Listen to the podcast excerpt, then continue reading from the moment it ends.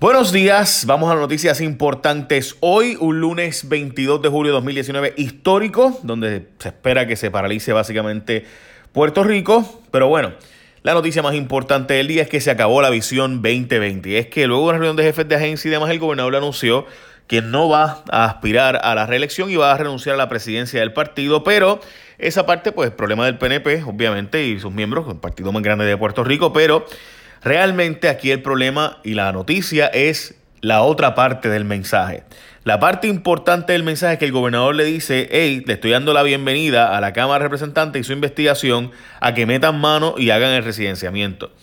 ¿Por qué el gobernador hizo eso y por qué es la parte realmente importante de su mensaje? Bueno, pues que el gobernador está diciendo que, primero, trató de pasar la eh, atención pública a la legislatura. O sea, dejen de presionarme a mí para renunciar. Yo no voy a renunciar, yo voy a todas aquí Así que ahora metan mano con la legislatura, pero a la vez le está diciendo a la Cámara de Representantes y al Senado, dale, ustedes quieren que yo me vaya, metan mano. Yo también tengo las cosas que decir de ustedes.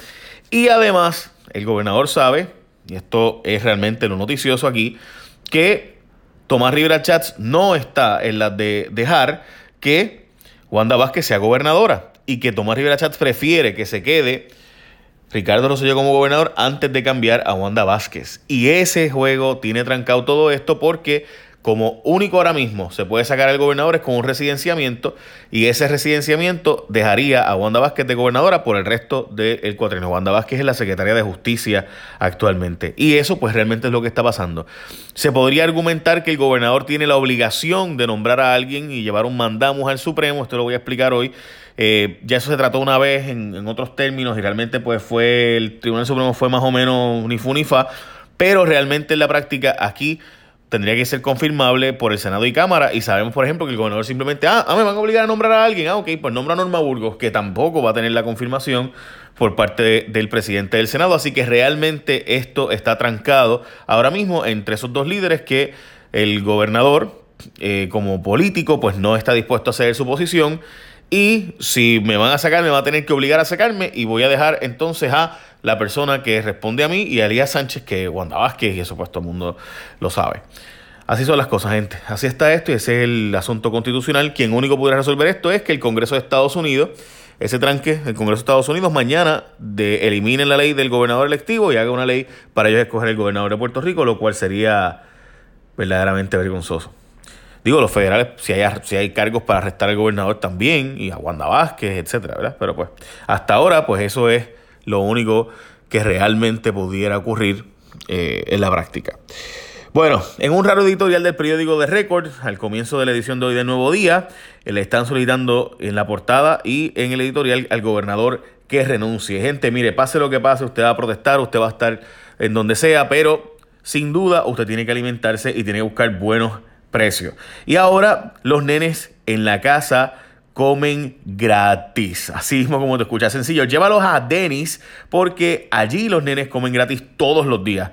De 4 a 10 de la noche por cada adulto que consume un plato del menú regular, un niño come gratis del Kids Menu. Así como tú lo escuchas, los niños comen gratis en Denis.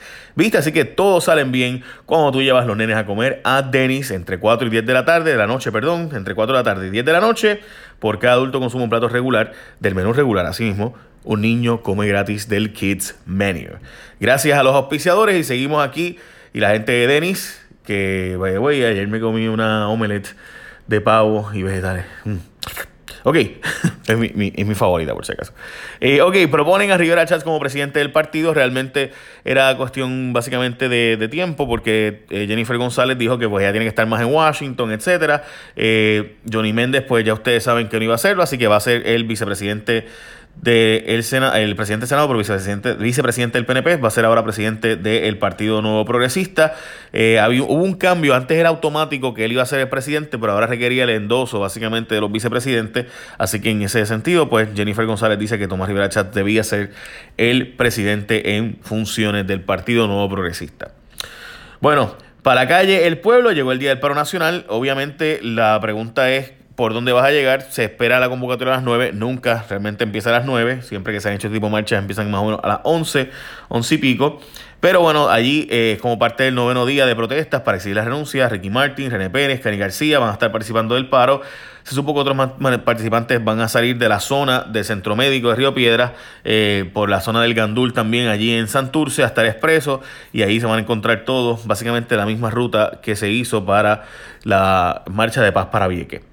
Más baja en el gabinete de Ricardo Rosselló se fue Jerry Portela, que ya realmente había sido demoted, había sido bajado de posición hace bastante tiempo cuando lo sacaron de director de AFAF en su guerra con Cristian Solino. Cristian Solino y, Jerry Portela tuvieron una guerra a muerte eh, y pues básicamente sacaron a... Eh, pues había, Sobrino renunció, ¿verdad? Por todo este escándalo del chat. Y Jerry Portela se va diciendo que no representan a él esos eh, discursos, insultos del chat. La Autoridad de Energía Eléctrica extendió un cuestionable contrato a Puma. Es lo mismo del piñolazo. La autoridad tiene unas justificaciones que honestamente a mí me parecieron medias locas, pero la misma vez si fue así y la Junta lo permitió, pues que la Junta venga a sacar el pecho ahora como que ellos están eh, horrorizados con esto, pues ahí me da un poco de risa. Pero en síntesis, el pueblo de Puerto Rico va a terminar pagando más de luz porque la central 5 y 6 de San Juan, para poder operar con diésel, se dejó básicamente hasta último minuto para poder renovar el contrato y conseguir diésel, lo cual significó que tuvieron que literalmente subir el costo del barril de diésel de 7 dólares a 14.90, o sea, el doble. Hay que quemar diésel por un tubo y siete llaves eh, a un precio ridículamente caro. Así que ya ustedes saben, eso fue el costo real.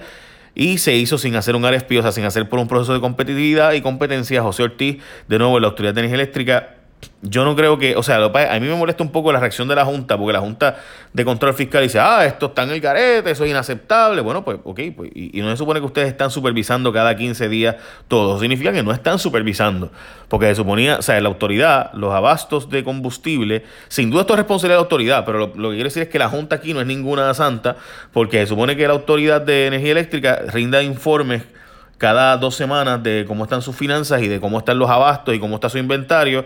Y la Junta dice horrorizada, ah, quedaban más que tres días y le dejaron para tres días sin combustible para entonces ahora hacer una compra sin hacer eh, subasta o sin hacer RFP, sin hacer competencia, entonces se lo van a dar al doble a Puma. Y la pregunta, ¿verdad? Y la Junta dice, nos quedamos sin alternativa, tenemos que aprobar este aumento porque lo dejaron por última hora. Bueno, pero ¿y ustedes están supervisados también? O sea, la autoridad, sin duda José Ortiz es un irresponsable. Yo llevo Aquí yo he escrito columnas de todas las irresponsabilidades cometidas, de, lo, de, las propias denuncias de gente del PNP diciendo, mira, aquí están haciendo unos traqueteos bajo José Ortiz y nadie hace nada. Y lo que hacen es que remueven a los miembros, de, a, a, los gerenciales que le han puesto pare y detente a José Ortiz y los traqueteos y bla, bla. y pues el gobernador lo ha dejado allí. Y yo llevo mucho tiempo diciendo esto y los periódicos le han dado, ¿verdad? Típicamente los periódicos le pasan la mano a José Ortiz por alguna razón que yo no, no le entiendo y mucha gente le pasa la mano a José Ortiz por razones que yo francamente no entiendo.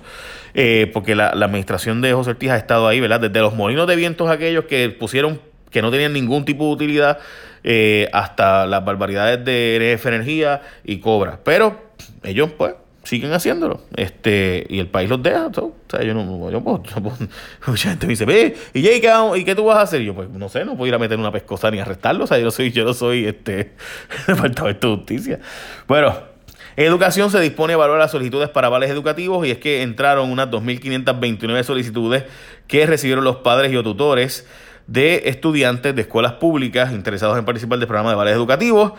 El pasado 10 de julio cerró el periodo para aplicar para eso, o solicitar realmente debería decir.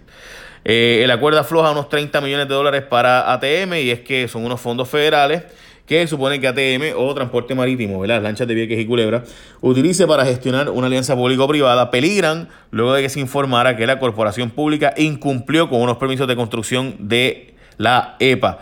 Gente, allí el terminal de Ceiba de las lanchas tiene un problema y es que eh, es una zona que está impactada eh, de uso militar, contaminada, así que pues hay un problema y el gobernador empujó a que se, hicieran esos cambios para allá, para Ceiba, eh, y entonces ahora pues la cosa está apretada allí porque pues no hay forma de hacer una construcción de los niveles que hay que hacer para que sea de calidad. Eh, y pues ahora estás diciéndole que la EPA está planteando, el, hey, pues no se puede construir allí y por tanto pues se perderían fondos federales.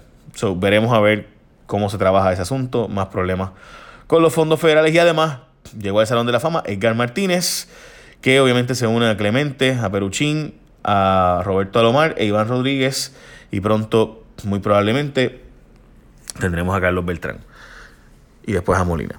Veremos a ver. Gracias gente por seguirme y gracias por escucharme o leerme, si eres de los que los lees y estás suscrito, a que te llegue a través de tu Facebook. Y te pido que le digas a más gente, mira, Jay resume en 8 minutos, 7 minutos las noticias todos los días. Eh, así para que no estés perdido. Y pues si no puedes escuchar más nada, pues eso es. Y con eso pues lo hace. Esas son las noticias más importantes del día. Y recuerden que la gente de Denis te invita a comer, bueno, a los niños, de 4 a 10 de la noche. Los niños comen gratis con la compra de parte del menú regular por un adulto un plato, ¿eh? Está súper cool, ¿verdad? Denis. Bueno, eche una bendición y paz hoy en la marcha.